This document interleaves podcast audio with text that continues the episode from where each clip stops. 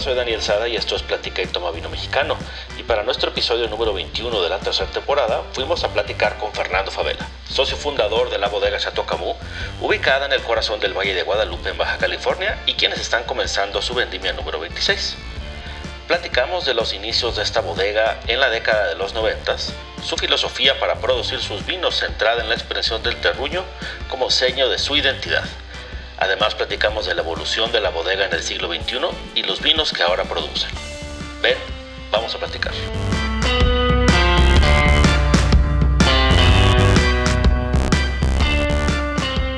Fernando Favela, bienvenido a Platica y Toma Vino Mexicano, ¿cómo estás? Muy bien, muy bien, muchas gracias y encantado de estar aquí platicando contigo y, y estar aquí disfrutando de un buen vino contigo después de tanto tiempo. Eso que acabas de decir es súper importante, estando aquí, que en mi caso es un año y cinco meses después de la última vez que estuve en el Valle de Guadalupe. Eh, me toca regresar y me toca ahorita grabar este episodio aquí en tu bodega desde Chateau Camus. Estamos en la sala de añejamiento. Estamos en sala de botellas, efectivamente, aquí donde pasan sus últimos días las botellas antes de salir al mercado. Eh, o las que están en enoteca, pues aquí pasarán hasta que alguien diga, oiga, quiero una botella de Magnum de Gran Vino Tinto 1997.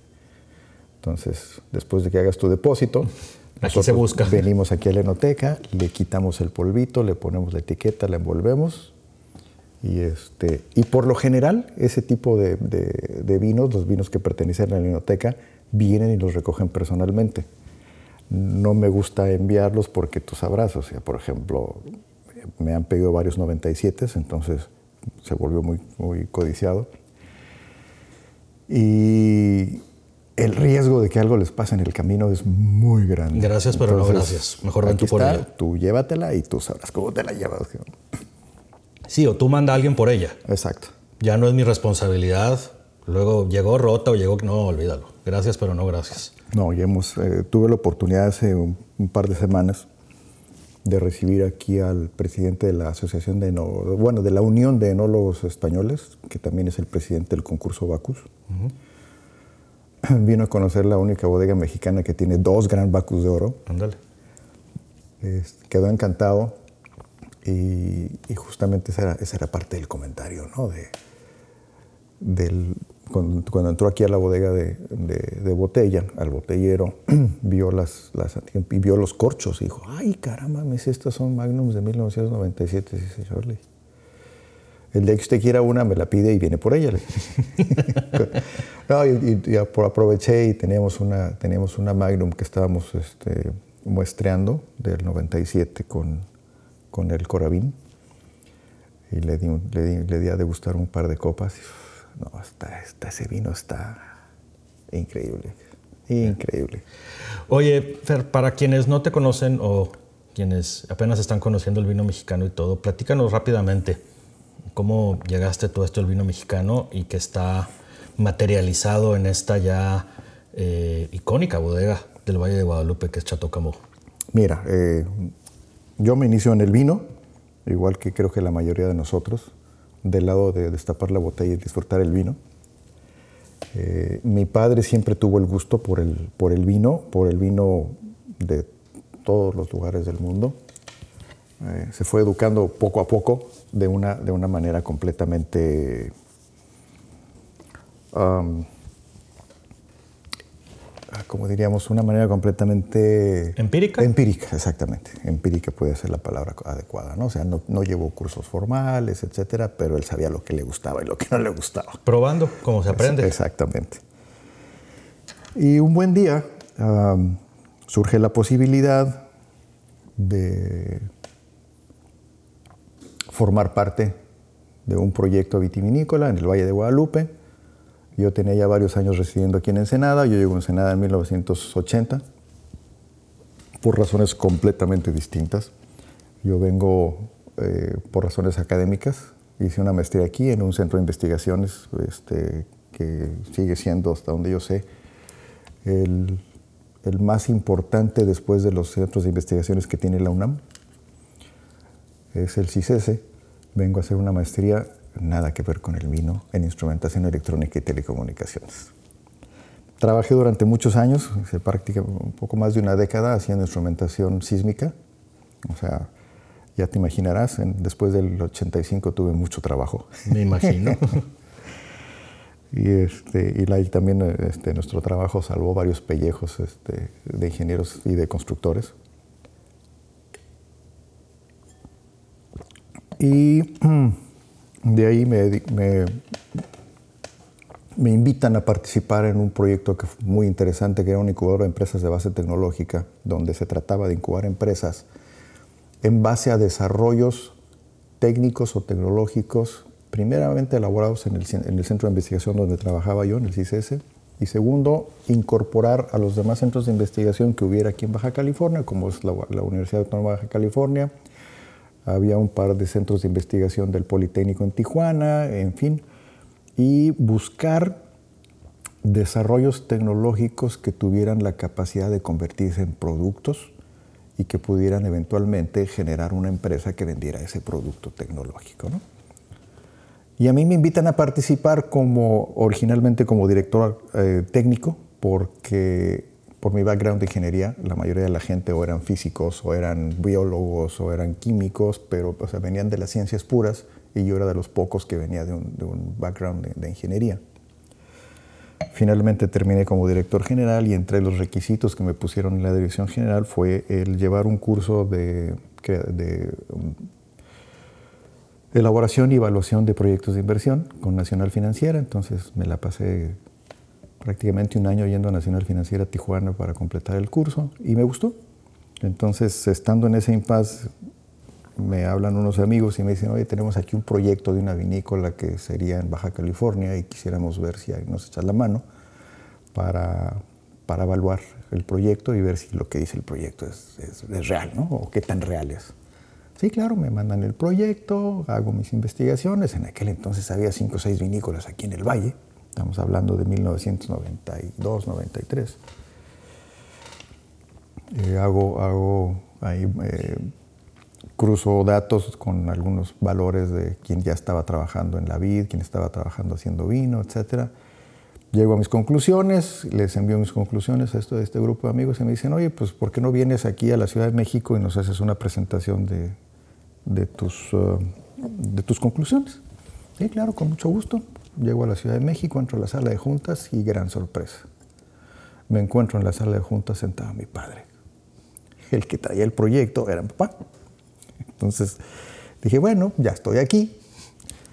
Ya le dije, mira, de esto que se presenta así, pues realmente es así, esto que dice que cuesta tanto, en realidad cuesta tanto, el retorno de inversión que te dicen que son tantos años, la realidad es que son tantos, siempre y cuando no sucedan este y este y este tipo de cosas, que, no dependen de uno, sino que dependen de la naturaleza, etcétera, etcétera. ¿no? Al final, mi conclusión era, hay mejores oportunidades de inversión que dedicarse a una vinícola, ¿no? Entonces me dice, sí, pero pues ese ha sido un sueño que he tenido yo probablemente desde mis juventudes de veinteañero, quinceañero, ¿no? Me dice, está la oportunidad y yo creo en, en México, o sea, él a través de su, de su profesión, él es ingeniero civil, siempre ha creído en México y siempre ha creído que México puede hacer grandes cosas. Le tocó vivir una época en la que México hizo grandes cosas. Y, y, dijo, sigo creyendo en México y yo creo que México, y sobre todo en esa región, ahí en Baja California, tiene la posibilidad de hacer vinos de clase mundial. Dice, así que le vamos a entrar. Y como tú ya conoces el proyecto y tú estás allá, pues te va a tocar a ti hacerlo realidad. Entonces, bolas, don Cuco. y bueno, con el antecedente este, eh, que tenía yo de, ciencia, dije, bueno, pues está bien, es un reto más. Y pues a estudiar y a entrarle, ¿no? Y empezar a darle. Entonces, pues hicimos más grande el viñedo. Aquí había prácticamente 5 o 6 hectáreas de viñedo, un viñedo viejo que, que dicen, porque realmente no hay documentos, que dicen que se, que se sembró probablemente a principios de los 1900, 1920, 1930. Hay quien dicen que llegaron algunos italianos que venían de Valle Redondo, otros este, dicen que justamente aquí, esta zona se llama la Cañada del Trigo, que aquí existió la planta madre de la que después mucha gente empezó a sembrar sus viñedos. Dicen que cuando alguien quería sembrar un viñedo venía a la planta madre, le cortaba unos brazos y se iba a, replicarlos y a, sembrar en sus, en sus propiedades aquí en el Valle de Guadalupe. Te lo platico porque dicen y no hay realmente un documento que, me, que, que lo pueda. Que lo parte de, las historias. Es parte de las historias. Entonces, eh, acto seguido, y bueno, además empieza también eh, un poquito antes como, pues como el sueño de todos, ¿no? Este, pues cuando yo me retire, quiero vivir alrededor de un viñedo, tener mi vinito y pasármela a todo dar, ¿no? Así es, una historia muy romántica que finalmente pues esto se convirtió en lo que conocemos ahora como, como Chateau Camus, ¿no? Y pues para hacer, para hacer realidad este proyecto, del cual pues ya tenemos, estamos en nuestra vigésima sexta vendimia, realmente el proyecto se concreta en el 93, en el 94 eh, hacemos toda la parte del diseño arquitectónico, el equipo y demás, y para agosto de 95 estábamos haciendo nuestra primera vendimia. En aquella época, huelga decirte que ni las moscas se paraban en el Valle de Guadalupe. Y es auténtico. Ahora acá vendimia sí se llena de mosquitos, pero en aquella época ni las moscas se paraban por ahí. Eh, y, la, realidad es que esta planta está, está diseñada para hacer vino.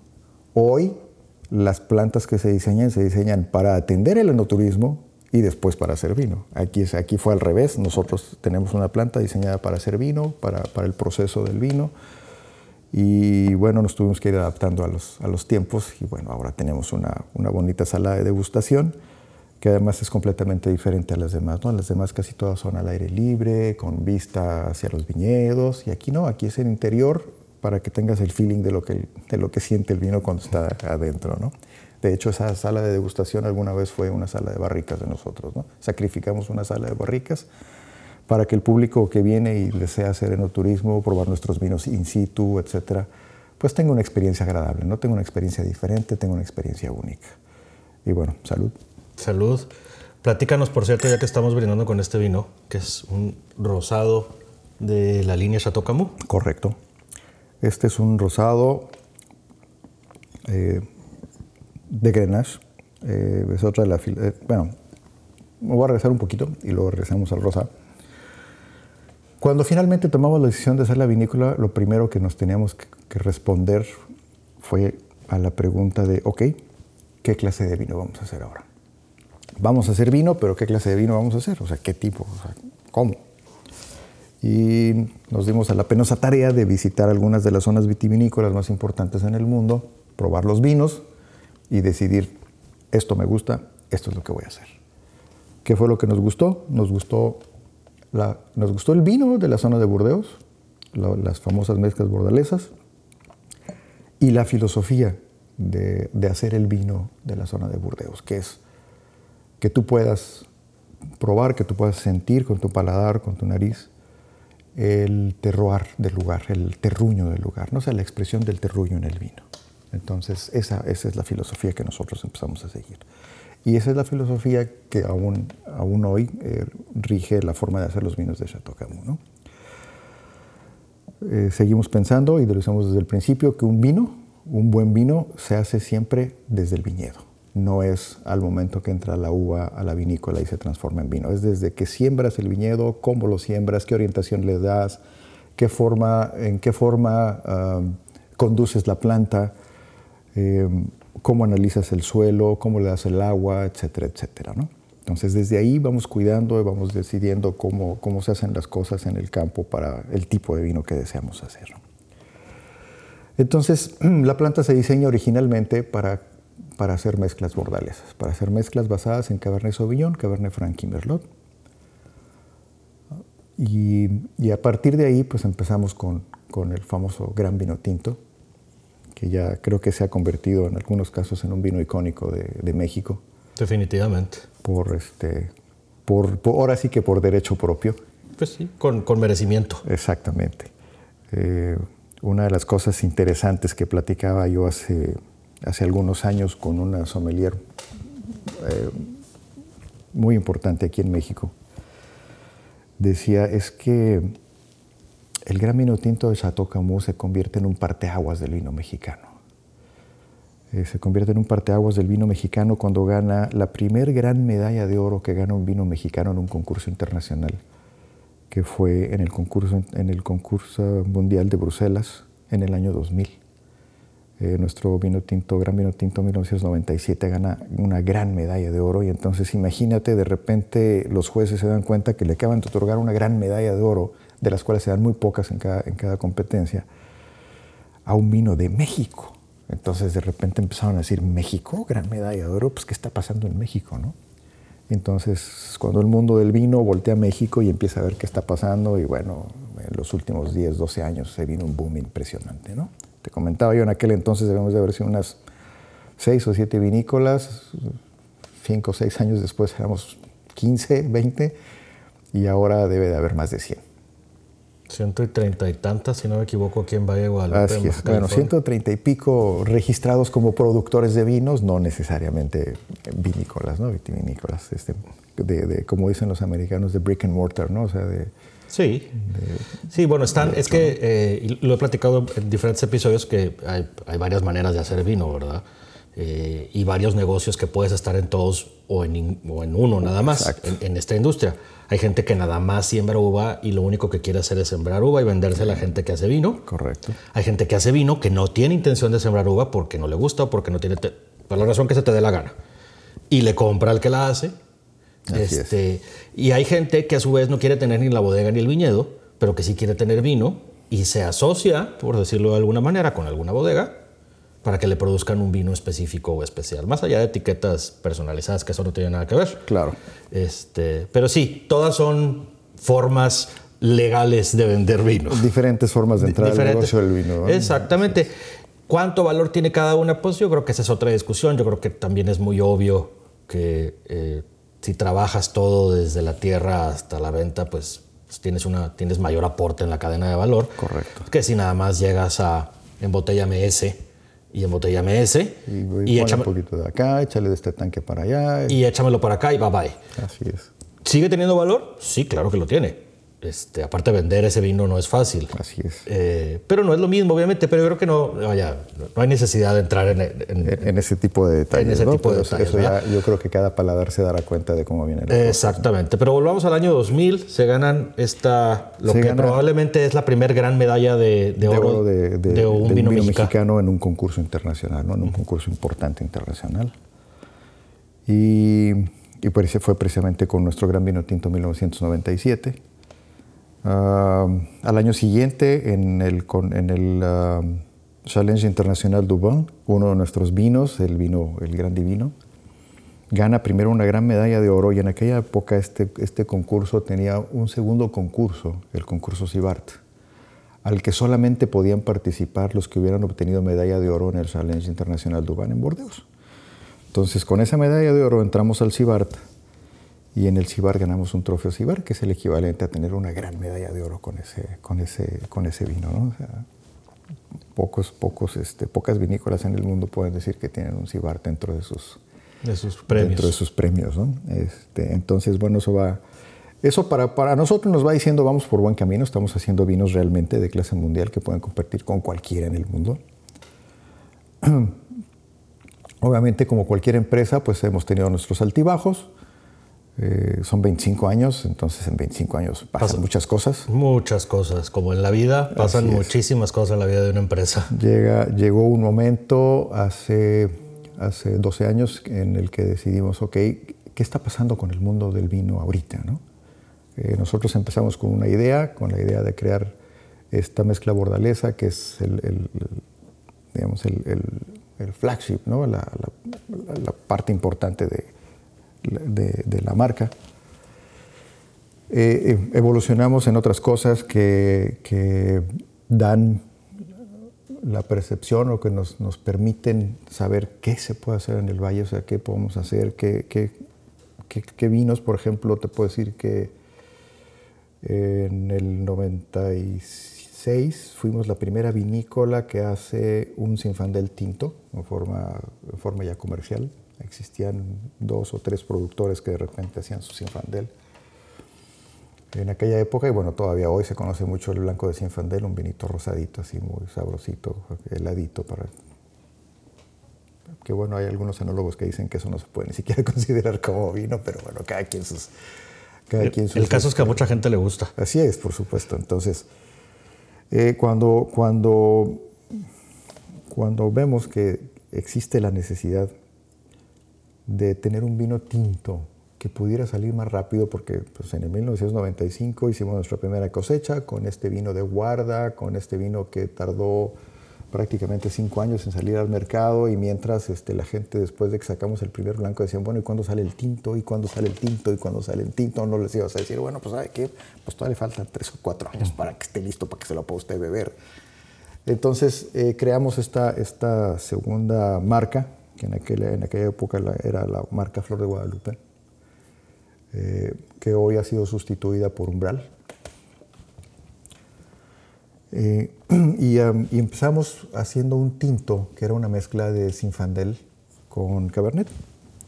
Y así se llamaba, se llamaba Cabernet con Sinfandel porque esta fue una decisión de marketing realmente el hacer la mezcla. ¿Por qué? Pues porque si yo me hubiera dedicado a tratar de venderle al público mexicano en 1997 un Sinfandel tinto, se le iban a quedar viendo como estos güeyes algo le pasó y este, este vinito se les oscureció, vete tú a saber qué hubieran pensado, pero a la hora que lo mezclamos con el Cabernet y les vendemos un Cabernet con Sinfandel, la gente encantada de la vida comprando el Cabernet con Zinfandel. Fue un vino que gustó mucho y, este, y bueno, hoy, te digo, está sustituido por, por la marca Umbral. ¿no? Tenemos un umbral tinto y un umbral blanco. ¿Y el por qué umbral? Bueno, cuando, cuando diseñamos los vinos de la marca Umbral, dijimos, bueno, ok, la gente que conoce de vino, la gente que le gusta el vino y que se ha tomado el tiempo de saber un poco más acerca de vino, eh, disfruta y aprecia vinos de guarda como el Gran Vino Tinto, eh, como una mezcla que tenemos de Cabernet Franc con Merlot, un Merlot puro, que son vinos que después de 4 o 5 años se podían beber. Y que te digo, en ese momento nos paramos y hacemos un impasse y decimos, bueno, ¿qué está pasando? Inclusive, ¿qué está pasando en la zona de Burdeos, que era nuestra, nuestra, este, nuestra inspiración, ¿no? Y estamos viendo, empezamos a ver que los vinos cada vez se podían beber más, más jóvenes, más, con más anticipación, en donde se podía apreciar primero la parte frutal del vino, y si tú lo dejabas añejar 2, 3, 4, 5, 10 años en la, en la, botella, podías empezar a apreciar la complejidad del ensamble entre la madera y la fruta, eh, aromas y, sabores eh, poco más complejos que se empezaban a crear dentro de la, dentro de la botella, pero que si tú lo comprabas y al tercer año lo bebías, podías eh, inmediatamente ser, eh, disfrutar de la, de, la parte, de la parte frutal del vino. ¿no? Entonces dijimos, bueno, si ellos van para allá, nosotros tenemos que ir para allá. Entonces empezamos a cambiar desde el viñedo, empezamos a buscar en qué partes de nuestro viñedo se daba la mejor expresión de cada uno de los varietales. Eh, después en, la bodega lo que hicimos fue eh, empezar también un poquito a, cambiar la forma de, hacer la fermentación, eh, de, elaborar el vino, de tal manera que pudiéramos obtener esos, esos vinos con carácter robustos, con capacidad de guarda, pero que al mismo tiempo tuvieran la posibilidad de ser degustados y, apreciar la parte frutal del, vino. ¿no? Y nace esta, esta, esta vamos a llamarlo así, esta segunda generación de Chateau Camus, este, este renacimiento de, de, Chateau Camus, que empieza a dar sus primeros frutos en, el, en la cosecha 2014. Eh, de hecho, parte de lo que nosotros hacemos es para asegurar que vamos por el buen camino para hacer vinos de clase mundial, es uno, participar en los concursos internacionales, como ya lo habíamos comentado, y segundo es ah, contratar a enólogos extranjeros, enólogos que pudieran venir y decirnos, ok, lo que estás haciendo va por buen camino o no, ¿sabes qué? Este, esto muévelo para acá, esto muévelo para allá, para que vayas hacia donde estamos, hacia donde está yendo el resto del mundo del vino, ¿no?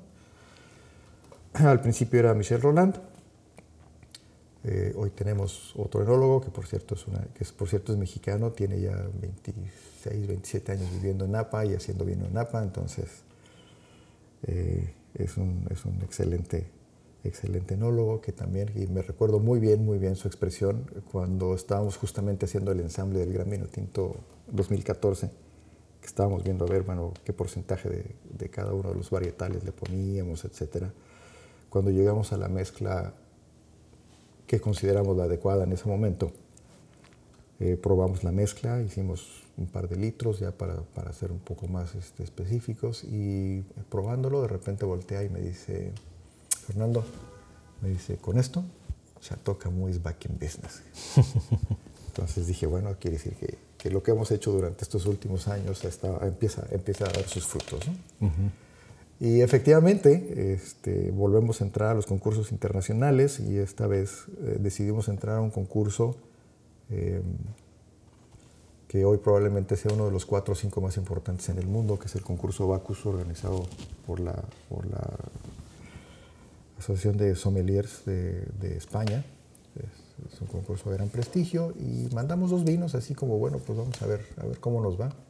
Mandamos el Gran Vino Tinto y mandamos este, nuestro Cabernet Sauvignon, porque además habrás de saber que en esa ocasión, cuando estábamos probando primero varietal por varietal antes de empezar a, a, a trabajar con la mezcla, cuando llega el Cabernet Sauvignon, me dice, ¿sabes qué, Fernando? Me dice, este Cabernet Sauvignon es la expresión más sutil, más, más interesante que he visto yo de un Cabernet Sauvignon aquí en, en, en, México. Me dice, este, este yo no sé cómo le vas a hacer, pero lo tienes que embotellar como varietal.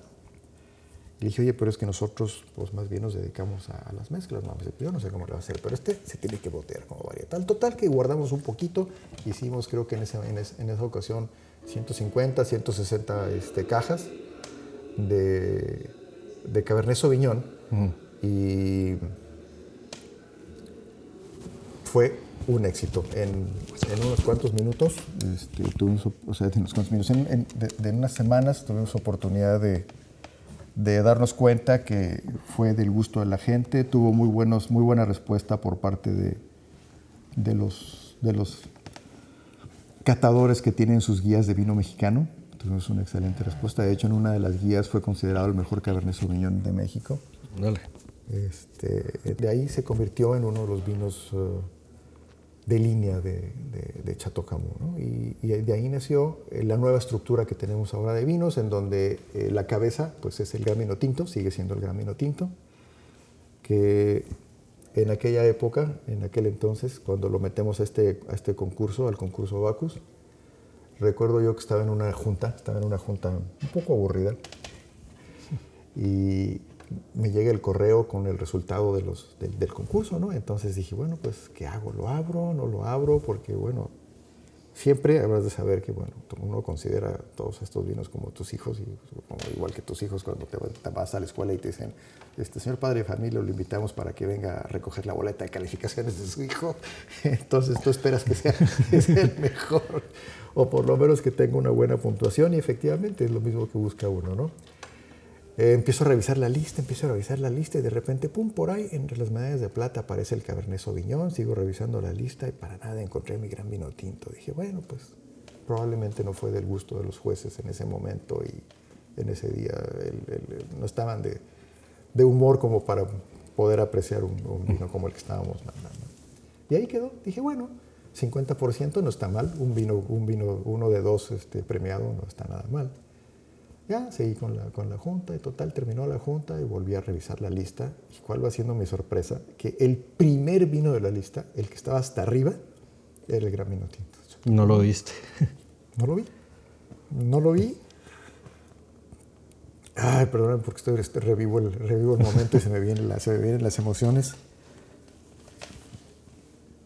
Dieron, en aquella ocasión dieron 12 este, gran medalla de oro, que es gran Bacus de oro en ese concurso, y una de esas dos era de un vino mexicano, era del gran vino tinto del Chateau Camus, y además el primero en la lista. Qué, qué, qué padre, porque pareciera que no lo viste adrede, porque necesitabas como que volverlo a ver, pero ya tú solo, ¿no? Sí, de la lista. En, en, más tranquilo, y... en, otro, en otra ocasión, o sea, pues en aquel momento fue así, pues pum, pum, pum, pum, pum así rápido, nomás buscas saber dónde está México, México, a ver, fulano, ¿no? Ah, mi Chateau Camus. Uh, ok, ok, ok.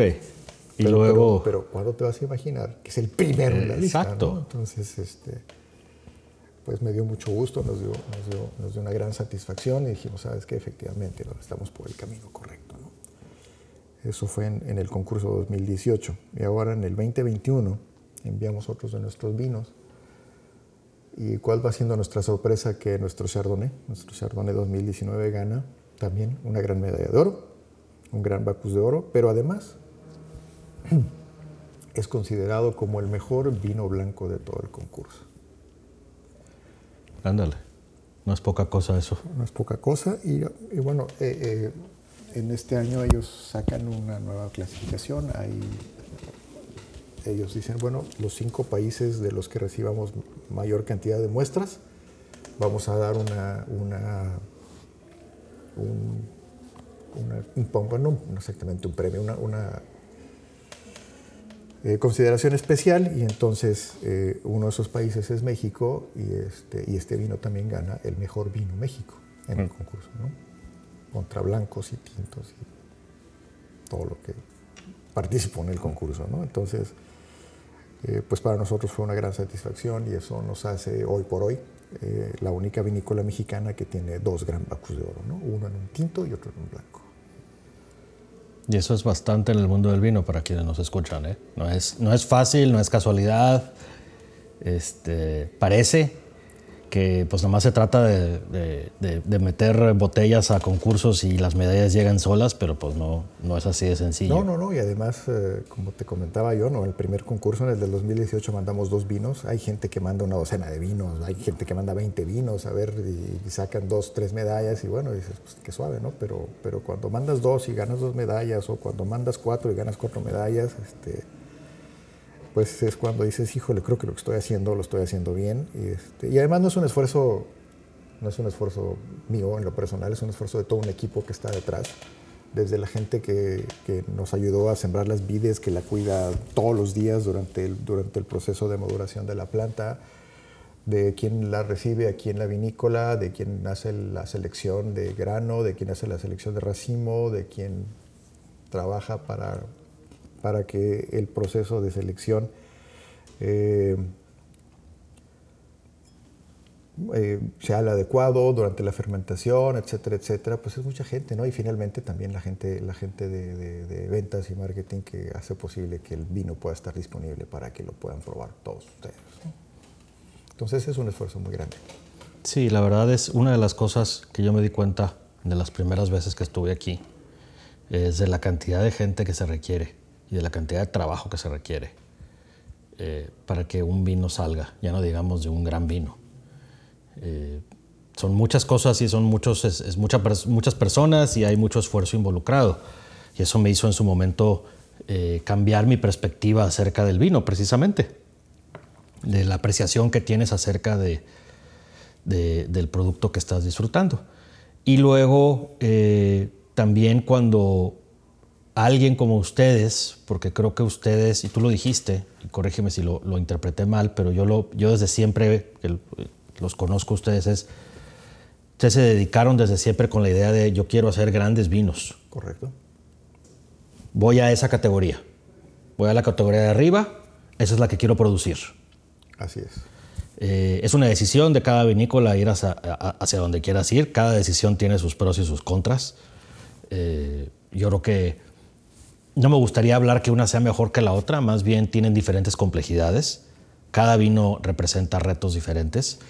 Y los grandes vinos a su vez representan retos este, quizás un poco más complejos, pero en todas las fases, porque desde producir un gran vino, desde el viñedo que necesitas para producir un gran vino, eh, todos los pasos para que llegue la uva y salga el líquido correcto para producir ese gran vino y luego a su vez vender el gran vino.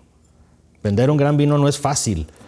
es eh, muy complicado. Es muy complicado porque empiezas a competir con los grandes vinos de, otros países, eh, con las percepciones de la gente que consume grandes vinos, este, porque pues tienen, obviamente son, son, eh, suelen ser vinos más caros. Y entonces estás en un lugar donde los paladares son más exigentes, donde ¿por qué cuesta eso este y este cuesta eso? Y voltean a ver otro país, por ejemplo, como España, que debe ser el país que produce los mejores grandes vinos a mejor precio, por decirlo así. Sí, puede ser. Eh, vaya, más bien, ¿es más fácil encontrar un gran vino español por menos dinero Por un, por un buen precio, exactamente. que un francés o un italiano? Correcto. Eh, sin demeritar a ninguno ni hacer más grande a uno ni a otro. Pero tiene su gracia. Eh, no es lo mismo vender un vino de 300 pesos que vender un vino de 800, de 900 o de 1000 o de Así es. la- las- el escepticismo como cliente eh, es mayor, sobre todo, y vaya, inclusive más bien, yo creo que de los dos lados, tanto en el lado inexperto, de la persona inexperta que dice, ah, caray, tanto, eh, Sí, ¿cómo puede ser tan caro este vino? Sí, y- y- pero no sabes de lo que estás hablando, entonces, pues, y luego ya la gente que ya sabe de por qué se paga, o sea, ya te toca experimentar vinos más caros y entonces vas entendiendo el, el- el porqué de las cosas, pero lo vas a necesariamente comparar con, con en su categoría. Claro, por supuesto. Y esa categoría está dificilísima. Sí, sí, sí. Además, este, ahí vas a encontrar, ahí vas a encontrar vinos cuyas, cuyas vinícolas, cuyos productores tienen, tienen cientos de años. Sea, auténticamente, o sea, tienen más de 100 años. Sí, cuatro o cinco generaciones. Exacto, exacto. Y entonces dices, bueno, ¿cómo es posible que, que te compares con estos vinos? No, si no es que me compare yo, es que yo, lo estoy, yo estoy haciendo todo para que mi vino llegue a esa categoría. No es necesariamente que me esté comparando. Son vinos mexicanos, son vinos hechos en México, son vinos con esa filosofía de expresar el terruño en el vino. Y, y están bien hechos, están desde, desde la forma, como comentaba yo, desde la forma en cómo se siembra el viñedo hasta eh, cómo se elabora, es, es más, hasta la arquitectura de la vinícola. Fuimos la primera vinícola hace 26 años que trajo el concepto de la gravedad al Valle de Guadalupe, ¿no? en México, es decir, de que entrara la uva y que no tuviera que ser bombeada de abajo hacia arriba como normalmente se hace eh, cuando alimentas un tanque de fermentación, etcétera, etcétera. ¿no? Entonces, son, son pequeños detalles que si tú los vas sumando al final, al final del camino, pues ya es una diferencia eh, considerable, que es lo que hace que efectivamente la, la percepción o el, el producto sea completamente diferente a, a un producto que no lleva todas esas diferenciaciones. ¿no? Como cualquier cosa en la vida, en- o en la gastronomía, para, poner, para quedarnos en este universo, pues hay cosas o hay alimentos o hay bebidas que, re- que tienen más cuidados, eh, requieren más atención. Eh, no quiere decir que a los otros no se les pone atención, simplemente hay cosas que requieren de mayor atención, requieren de diferentes eh, eh, cuidados y, perdón la redundancia, pero atención de la persona que lo está haciendo, porque estás buscando algo muy específico y ese algo muy específico a lo mejor hay una ventana de tiempo donde lo puedes conseguir, con- pero si seguiste de la A a la Z todas las cosas que debiste haber hecho bien, vas a tener una ventana donde vas a producir eso y si se te va, pues se te fue. Pero si cumples con todas las cosas, pues vas a poder hacer precisamente conseguir ese objetivo. Así es, es correcto. Y bueno, lo hacemos con el objeto de que, de que primero, demostrar que lo podemos hacer, que se puede hacer en México y que los mexicanos podemos hacer grandes cosas también. Y la otra es para el disfrute, ¿no? Para el disfrute de todos y cada uno de los que tienen la oportunidad de tener una botella o un vino en una copa con Chateau Camus y disfrutarlo con su comida, disfrutarlo solo, disfrutarlo en compañía de la pareja, disfrutarlo en cualquiera de los momentos en los que disfrutas el vino, ¿no? El, el vino es para compartirse, es para disfrutarse, Exactamente. ya sea con los amigos, con la pareja. O tú eh, solo. o tú solo, pero pues es, es, es, es eso, ¿no? Es el disfrute de, de lo que la tierra nos puede dar a través de la transformación de la uva en vino, ¿no? Sí, bueno, que de por sí es por sí solo muy bonito. Yo creo que cuando agregas el, el hecho a, a esta historia donde dices eh, Chateau Camus, lo que quisimos es, a- aparte de hacer grandes vinos, es, pues parte del asunto es, sí, sí puedo hacerlos. Como el tema de por qué escalas la montaña, pues porque ahí está. Exactamente. ¿Por qué haces grandes vinos? Pues porque los quiero hacer y ahí están. Porque hay las cosas, están, existen las condiciones y, y ¿por qué no? Oye, es más trabajo. ¿Y luego? Exactamente. Oye, es más dinero. Pues bueno, le estamos tirando a eso. Así es. Y si no entiendes que para hacer un gran vino requieres de más recursos y de más tiempo y de más paciencia, porque ese ha de ser el, el insumo número uno que requieres en esta industria. Que yo creo que el insumo, número, el, insu- perdón, el insumo número uno es la pasión. Es la pasión por hacer las cosas bien. Ah, hechas, también, por hacerlo- sí. Porque, eh, como te decía, o sea, cuando decidimos hacer esto es ¿por qué? Porque fue lo que nos gustó. Cuando haces lo que te gusta, lo haces con pasión. Y si lo haces con pasión, lo haces bien. Y los resultados, pues, hablan por sí solos, ¿no?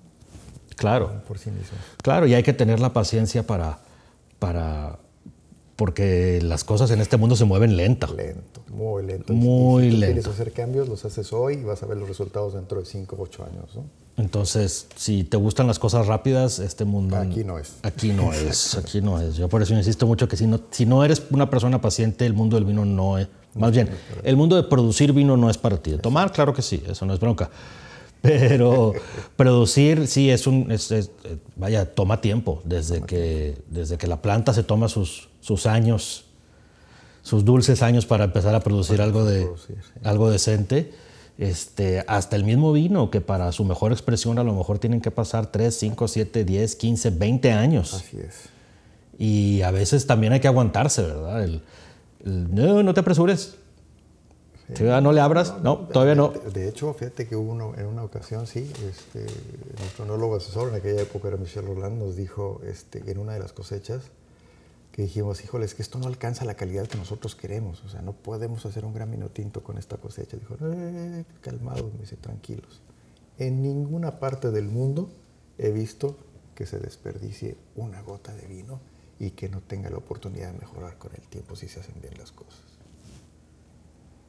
Pues bueno, vamos a darle. Pues a darle y eso hicimos, ¿no? Porque realmente estábamos, te lo juro que estábamos decididos en esa ocasión a decir, no hay gran vino tinto de este año.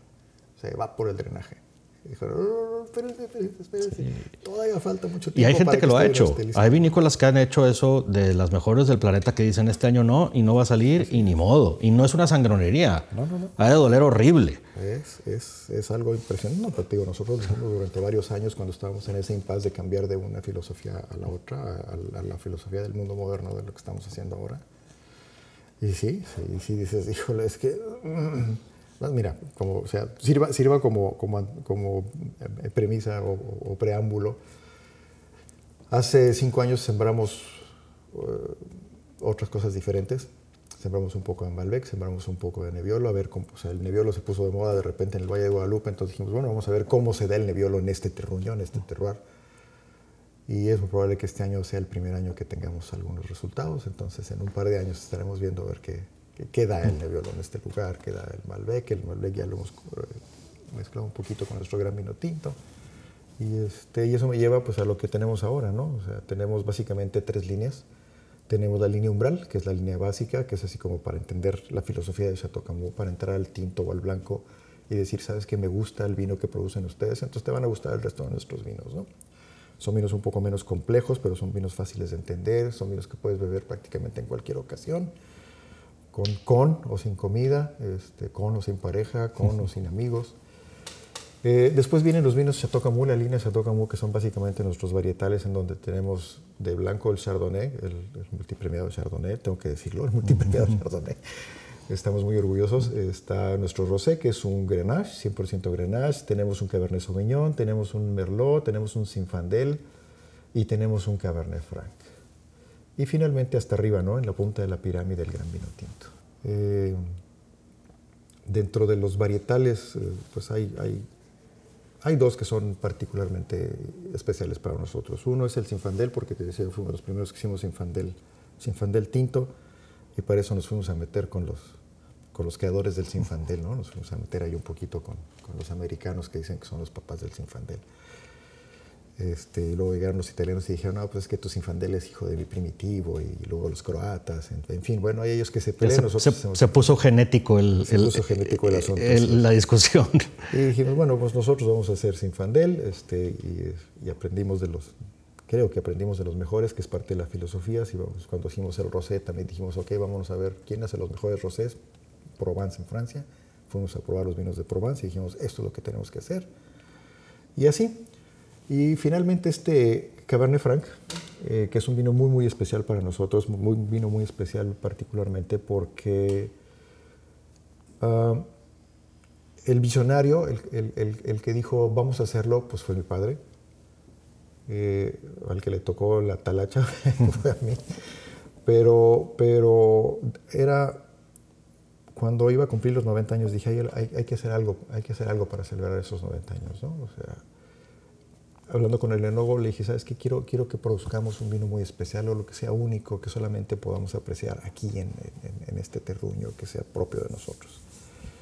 Y haciendo varios, varias, eh, varias pruebas y, y, probando diferentes varietales, vimos que nuestro Cabernet Franc es el, como varietal, por sí solo es el mejor, es el que mejor expresión da aquí en, este terruño. Entonces dijimos, bueno, este vino tiene que ser un 100% Cabernet Franc, que además es un es un varietal un poco complicado de, realizar adecuadamente. Y, ese, este Cabernet este, Franc fue y es un homenaje a mi padre. La idea era sacarlo con su aniversario 90, no se pudo porque el enólogo me dijo no está listo para beberse a los 90 años, entonces pues ni modo, te aguantas el cinturón y te aguantas. Pero estuvo listo para beberse cuando mi padre cumplió 92 años, entonces en, ese, en esa ocasión, bueno, también parte de lo que hacemos es eh, eh, últimamente hemos estado mandando, digo, los últimos años, los últimos 5 o 6 años, hemos estado mandando nuestros vinos a, ser calificados por la guía Peñín, una, una, guía que pues tiene mucho prestigio. Y en ese año mandamos nuestro Cabernet Franc también y curiosamente este, pues estábamos celebrando el 92 aniversario de mi padre, eh, la guía Peñín le dio 92 puntos. Bonita coincidencia que es este, una excelente calificación y, este, y curiosamente en esa ocasión eh, hicimos 92 cajas de vino. Entonces, bueno, por algo, por algo nos tuvimos que esperar, ¿no? Bonita coincidencia, ¿verdad? Bonita aparte agrega, agrega a la historia de un vino. Sí, gustó, gustó y entonces, pues bueno, hoy se ha convertido en otro de, los, de nuestros vinos de línea. No siempre lo podemos hacer porque, bueno, el Cabernet Franc forma parte de, de nuestro gran vino tinto, entonces hoy estamos disfrutando del, 2017, del Cabernet Franc 2017, que también es una... Tiene que sobrar, por decirlo así. No necesariamente sobrar, pero tiene que sobresalir. Digo, pero porque supongo que separas algo para el vino tinto. Sí, por supuesto. Y pues primero cumples esa, esa cuota. Sí, sí, y ahora pues también cumples un poquito la cuota del... ya, ya, ya, ya, tomó relevancia. Así es. Ya no puede ser por si sobra nada más. Exactamente, así es. Pues fíjate, pasaste de, puras mezclas a, a varietales. A varietales, a monovarietales. Nuestras, nuestras mezclas en umbrales, nuestra mezcla en gramino tinto y, luego monovarietales que han, que han, sido, que han tenido una aceptación muy, muy, muy, muy impresionante. ¿no? La verdad, aquí que estamos ahorita en, la enoteca y tenemos enfrente de nosotros una, pues, una demostración, o sea, una exhibición de de las diferentes botellas de Chateau Camus durante los años. De hecho, aquí hay una del Gran Vino Tinto 97. Eh, dos, de hecho. Un Magnum y un doble Magnum. Un Magnum y un doble Magnum del 97. Eh, unos 2001, 2004, 2006. El Flor de Guadalupe, que sí yo me acuerdo de haberlo. Eh, me acuerdo cuando tuvo su momento de fama. Sí, claro. Este, Y luego yo me pregunté, ¿por qué habrá desaparecido la marca? Está muy bonita la marca. Y luego, este, eventualmente luego, en su momento, antes de entrar tanto a este mundo del vino, ya me enteré que, eran, que era, ah, Escamó, ok, porque no lo había visto de esa manera. Eh, pero la verdad que es testimonio todo esto y esta, y esta eh, gran enoteca de cómo el, el tiempo eh, les ha venido dando la, la, razón y les ha venido probando. Poco a poco. Poco a poco. Y que... todas estas canas que ves salen de por ahí. claro, ¿verdad? No son gratis. No son gratis. No son de gratis, ¿verdad? Y, pero que yo creo que es un. Este, tienen todo el. No, no solo el derecho de sentirse orgullosos, tienen la obligación de sentirse orgullosos de lo que han conseguido, creo yo. Este, no, es, no es cosa fácil. Eh, habrá quienes desdeñen los, porque luego tenemos esa muy mala costumbre de, que no nos gustan los triunfos de los demás. Este, lástima, no, no, no, es una, no es una maña nacional, es una maña mundial. Sí, claro. Tenemos a veces esas cosas, pero eh, a mí la verdad que cuando ves que, sobre todo cuando ves que, que, que los, los éxitos, las medallas, los trofeos y todo, no son producto de la casualidad, sino son producto de una constancia, y de una filosofía y de unas ganas de, de, veras hacer las cosas. Ahora, lo he repetido últimamente mucho, digo, yo no conozco persona que produzca vino que quiera hacer un mal vino. Este, este no, se trata de eso. No se trata de eso, ¿verdad? Pero hay quienes eh, pues se meten más en el asunto este, y son más este, detallados o este, minuciosos, eh, hasta obsesivos en, en, lo que están haciendo. Creo que un ejemplo también, por ejemplo, los restaurantes, este, entre un restaurante, pues no sé por decirle normal, a uno de estrellas Michelin, pues el, chef del normal tiene vida, el chef del Michelin está loco. este, sin embargo, ofrecen comida que están en, diferentes niveles y para llegar a esos niveles se requiere de, ese, de esa obsesión sobre el, detalle eh, y sobre los eh, pues sobre el éxito que quieres tener, ¿verdad? Eh, pero no a base, yo creo que aparte se nota que no es a cuesta de lo que sea. Se trata de hacerlo bien, que es a base de trabajo. Este, no se trata de engañar a nadie, no se trata de, ganar por ganar. Este, los, eh, digo, yo estoy seguro que ustedes, como muchas vinícolas, pues tú entras a una serie de concursos que son los que te gustan y pues no siempre te llevas la misma medalla y no siempre te llevas, este, ya no digamos la misma, a veces no te llevas medallas, este, a veces un vino que no esperabas que se llevara nada se llevó algo. Es correcto. Este, ¿Por qué? Pues porque así es este mundo del vino. Este, lo que sí es que, que es una cosa que a mí sí me gusta mucho de los grandes concursos de vino, es que por un lado, eh, a quienes no conocen o algo, pues puede ser una especie de guía eh, o de validación, por decirlo así, de, oye, pues a, mucha gente que le gusta mucho el vino, le gustó este vino. Debe de estar bueno. Eh, y por otro lado, me gusta más, creo yo, eh, cuando a ti te dan más ganas de hacer mejor vino, precisamente porque te ganaste una medalla. Claro, no, no, no solamente te, que te, te dan ganas de decir, o sea, más bien dices, wow, valió la pena todo el esfuerzo que estamos haciendo y siempre lo comparto con todo el equipo. Le digo, señores, esta medalla no es mía, es medalla de todos ustedes. ¿no? Pues no, es de Chateau Camus, es de toda la gente que trabaja en Chateau Camus, de todo el equipo que conforma Chateau Camus. ¿no? Claro, porque si no, no sería posible. Si no, no sería, claro. Y, y, y, es, y es regresarles otra vez el, a ver, ¿por qué hay que cuidar esto? ¿Por qué hay que hacer esto? ¿Por qué en la viña tenemos que hacer aquí? ¿Por qué en la viña tenemos que hacer allá? ¿Por qué cuando llega la vid la, tenemos que, la, la, la traemos refrigerada? ¿Por qué tenemos que estar aquí? Porque tanto detalle, ¿verdad? Exactamente. Y ya ves y dices, ah, ok, pues sí, es que si no haces todas estas cosas, la medalla, ese tipo de medalla se vuelve, pues, o, va a ser una casualidad, o sea, va a ser muy complejo que lleguen, ¿verdad? por no decir prácticamente imposible. Oye, Fernando, eh, pues te agradezco mucho esta primer aparición en nuestro podcast. Excelente, todavía quedan muchas cosas en el tintero. Que muchísimas, muchísimas. Este, nos falta tiempo a la siguiente. Eh, afortunadamente ya estamos reactivando visitas y ya, ya me, me, urge empezar a venir más seguido aquí y tendremos otra plática aquí. Este, con muchísimo gusto, ¿eh? con, muchísimo gusto. Y con vino. Como siempre. Y, con, y seguimos platicando ya a lo mejor de algún año en específico o de algún varietal en específico y ahí le damos. de detalles más más pertinentes a, directamente a cómo hacemos aquí en Chateau Camus. Este, ¿A ti te encuentran, a Chateau Camus lo encuentran en redes sociales como Chateau Camus? Sí, me encuentran en, Facebook, me encuentran en Instagram, me encuentran en Twitter. Eh, tenemos un proyecto este, muy interesante que, que, surgió ahora durante la pandemia que se llama Dine and Wine con Chateau Camus. Este, Lo encuentran en Instagram y nos encuentran en YouTube, les, se los recomiendo. Es un proyecto que iniciamos eh, pues uno de, los, de las industrias más afectadas durante la pandemia fue la de la restauración, entonces contactamos a diferentes chefs de, restaurantes este, interesantes, importantes, y les pedimos que, nos compartieran una de sus recetas maridada con un vino de Camus, entonces tenemos pequeños videos, tenemos alrededor de 50 videos de distintos, de distintos chefs este, de, de, todo México, eh, maridando con diferentes vinos de Chateau Camus, que están muy interesantes. Además, la idea es que, que tengan ustedes oportunidad de, de replicar esa receta. Son recetas relativamente sencillas. Hay unas que son muy sencillas, otras son un poquito más complicadas, pero cualquiera, cualquiera de ellas con un mínimo de, de, posibilidades de cocinar este, se pueden replicar y pues, además maridarlas con chato como estaría genial. Entonces los invitamos también a que nos visiten en, en Dine and Wine este, con chato Pues ya escucharon, este, como quiera en el post de este, como siempre en el post de este episodio estarán tagueadas las personas e instituciones este, inmiscuidas en este, en este episodio. Y pues bueno, los invito a que, a que prueben los vinos de Tocamú. Y Fernando, pues una vez más, eh, muchas gracias y no me queda más que decirte salud. Salud y muchas gracias a ti y nos vemos a la próxima. Salud.